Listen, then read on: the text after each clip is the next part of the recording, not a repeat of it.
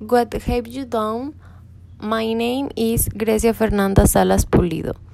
I have lived all my life in Ixtlan del Rio. I am currently 23 years old. For four years, I have been studying law, and two years ago, I began to study a grade in education. The semesters that I was studying were a bit difficult and different from others.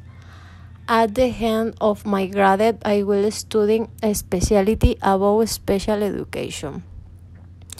Meanwhile, tomorrow I will be cooking together with my grandmother. That's my hope from Monday to Friday. I'm going to cook homemade food to sell and I might cleaning my house every day in the afternoon.